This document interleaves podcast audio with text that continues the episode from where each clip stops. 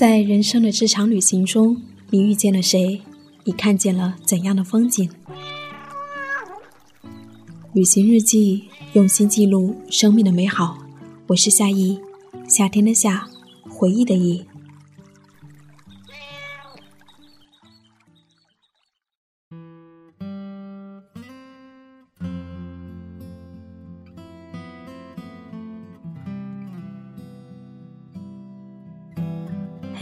爱的耳朵，二零一四年的最后一个月，你过得还好吗？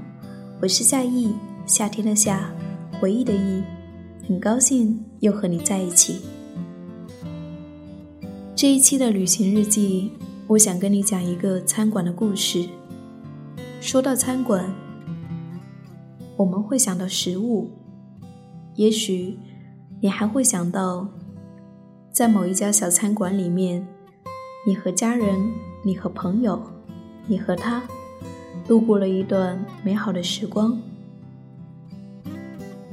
在我小的时候，我家里就是开小餐馆的，所以对于小餐馆，我有着特殊的情感。餐馆不仅仅是一个提供食物的空间，它也是一个承载回忆的盒子。对于大多数人来说，开一家小餐馆是为了养家糊口，是为了生活；而对于某一些人来说，仅仅是因为一种叫做思念的味道。二零一四年八月十九号，我写下这篇日记，我想念给你听。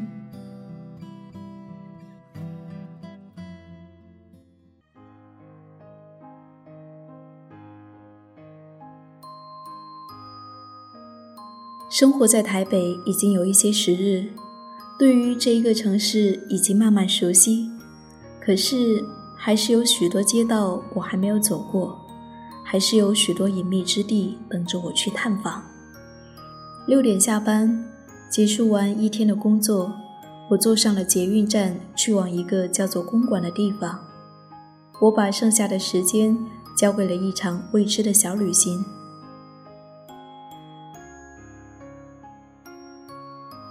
从捷运公馆站走出来，外面大雨瓢泼，华灯初上，城市已没在朦胧的黑暗中，只有游走在城市之中的车子闪着光亮，连成了一条闪亮的珠子。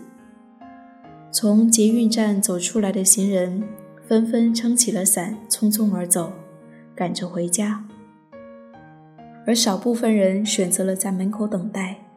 等这一场雨慢慢变小，我是其中一个，不是没有伞，只是觉得又何必着急着赶路呢？雨渐渐变小，我撑起了临行前妈妈送给我的小花伞。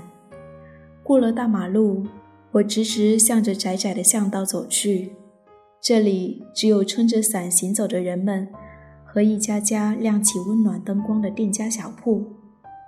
我喜欢隐秘在城市之中的小巷子，它没有大街上的喧嚣，你可以在这里选择慢慢的行走。雨还在下着，雨水连绵，洗去了白天的浮尘。看到哪一家小铺有着我喜欢的地方，我便走进去。这是一件很有趣的事情。还没有进去时，你看到的只是店家小铺的一角；只有走进去，你才能看到店里的每一个小角落。也许它会让你更加欣喜，也或许你将得到失落。就像一场小旅行，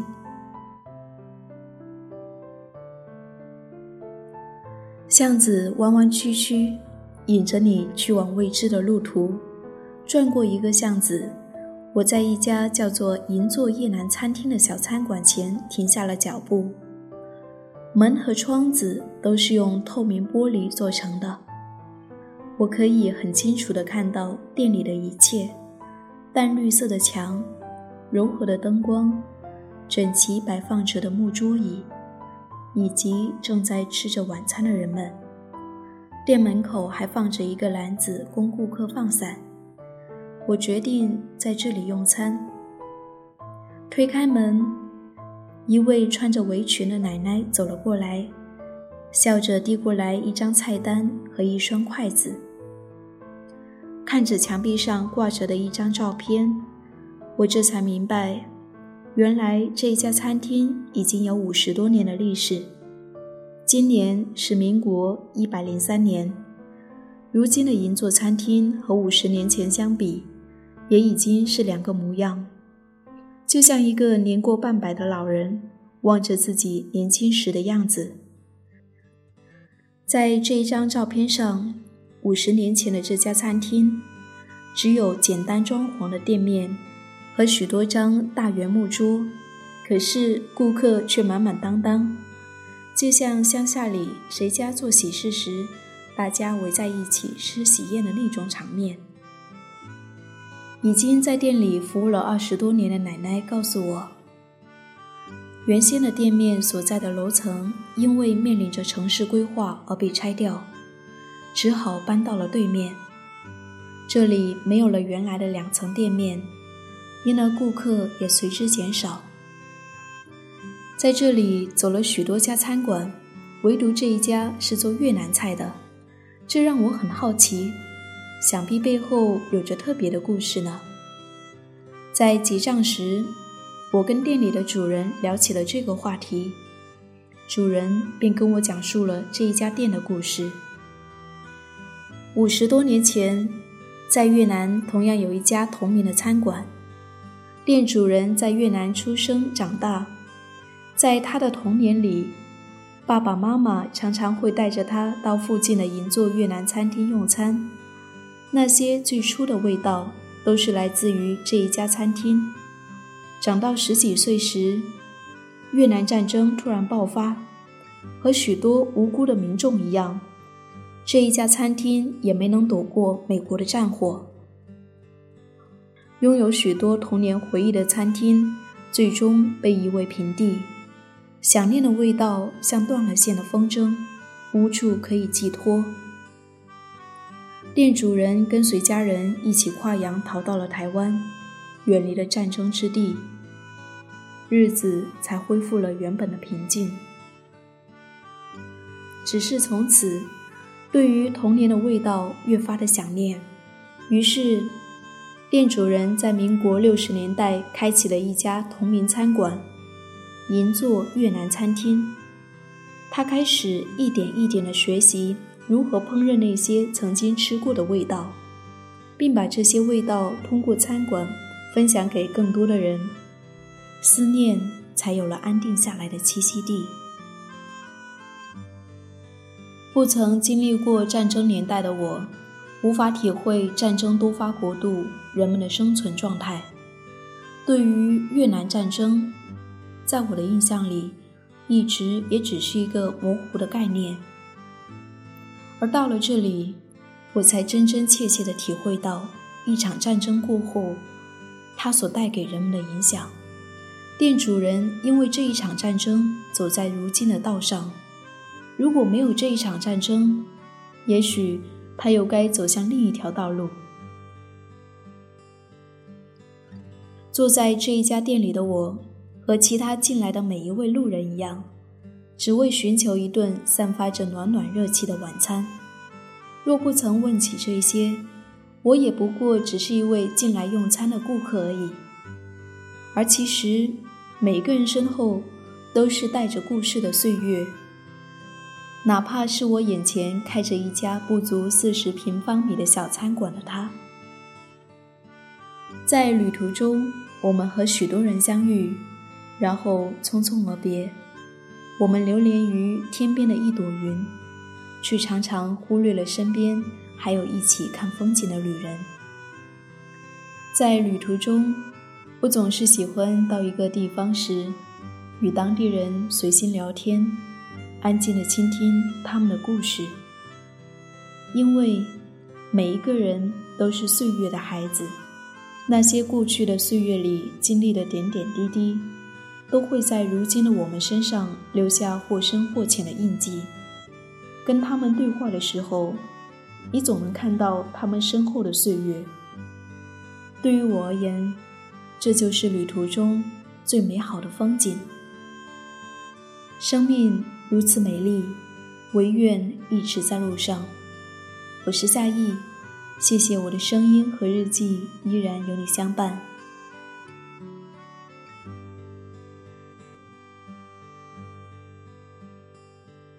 经决定好了，做个做梦的人，一个不切实际的人。就算青丝变成了白雪，皱纹也渐渐爬上曾经光滑的脸庞。就算心里的梦永远不能实现。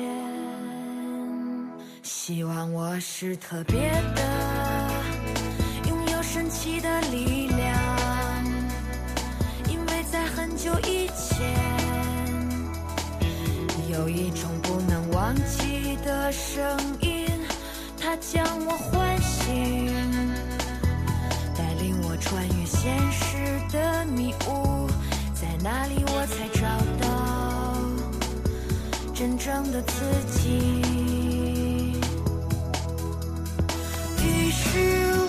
知道自己不是随便的花朵，只为梦幻的声音而绽放。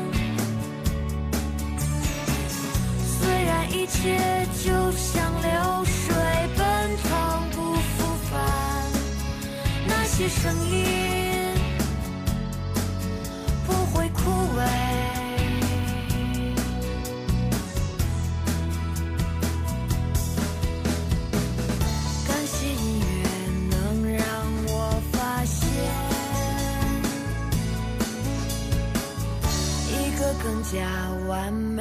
时间，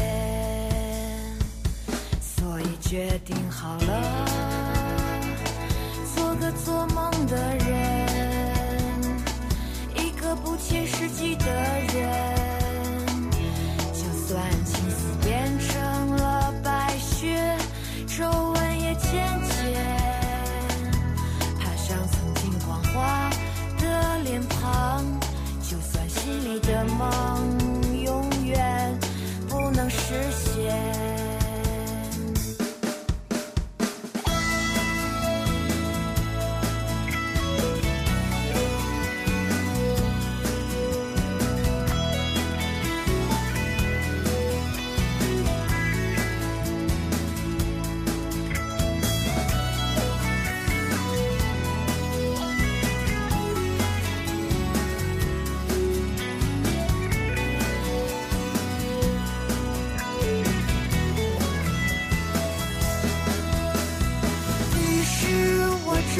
自己不是随便的花朵，只为梦幻的声音而绽放。虽然一切就像流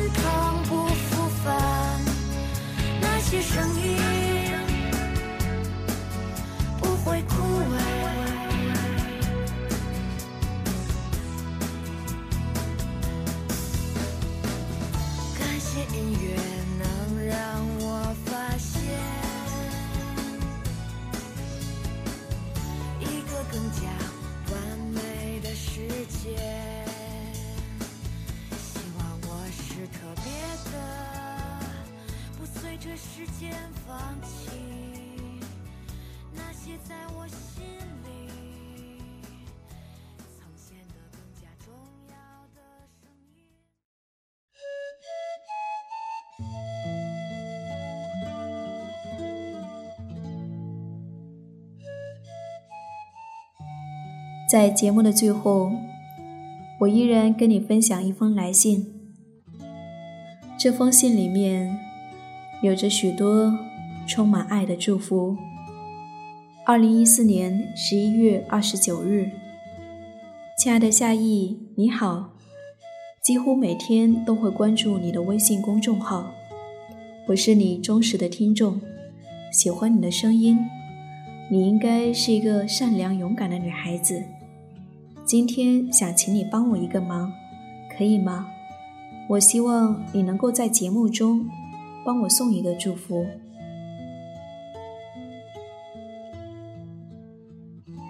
这位女孩她要送的祝福是送给一个叫做王柳的姑娘。不知道王柳你在听吗？接下来的一段话是小尹送给你的。亲亲王柳，我们认识十年了。你是我这一辈子认为如同家人一样重要的人。还有几天就是你的生日，这十年不管生活中遇到多少磨难，都会有你这么个傻傻的姑娘一直陪着，像个姐姐一样一直护着我。我很踏实，很幸运。不知道你记不记得以前我们说过一句话。只有我们俩都找到幸福的时候，才是真正的幸福。马上你就要成为别人的新娘子了，我在老家等着做你的伴娘，以后做你孩子的干妈。还有，帅哥哥，祝福你们。现在天冷了，你要穿的严实点。你一感冒咳嗽就是好长时间。还有，你知道吗？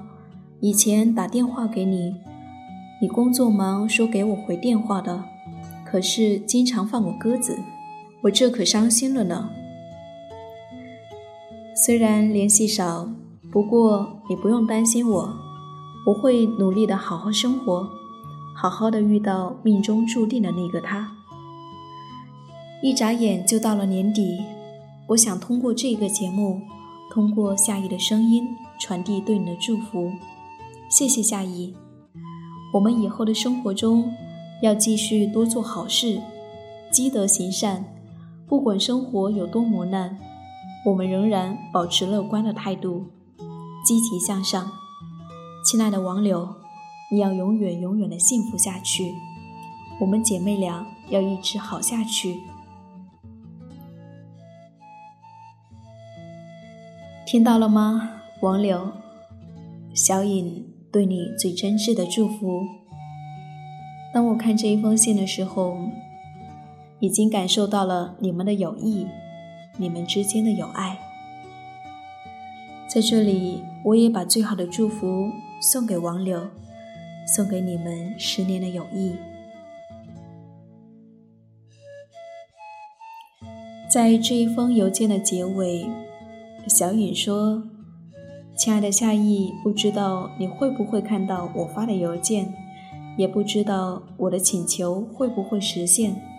感谢你每天晚上送来的祝福，感谢你的节目带给我生活的宁静。祝你平安幸福。其实，只要给我发邮件，我都会看到。如果你也想找到我。”想跟我讲述你的故事，你可以关注我的微信公众账号“ n j 夏意”，大写的 “nj”，夏天的夏，回忆的忆。谢谢每一份真挚的表达，我是夏意。最后一首歌是来自江心的《温暖的房间》，送给王柳，送给小颖。送给所有美好的友谊。旅行日记，用心记录生命的美好。我们下期再见。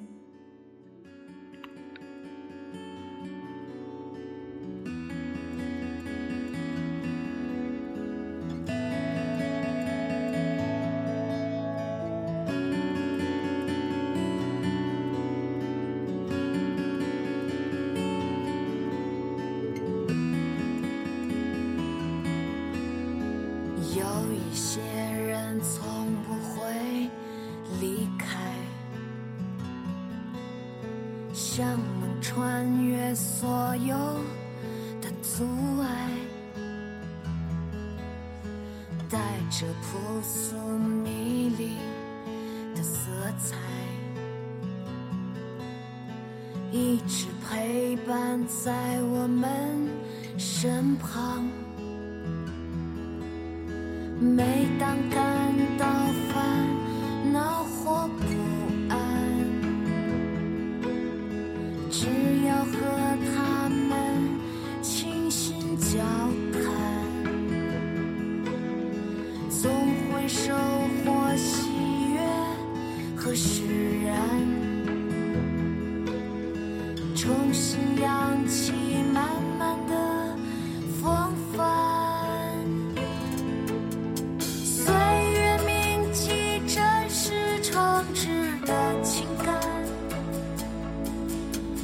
最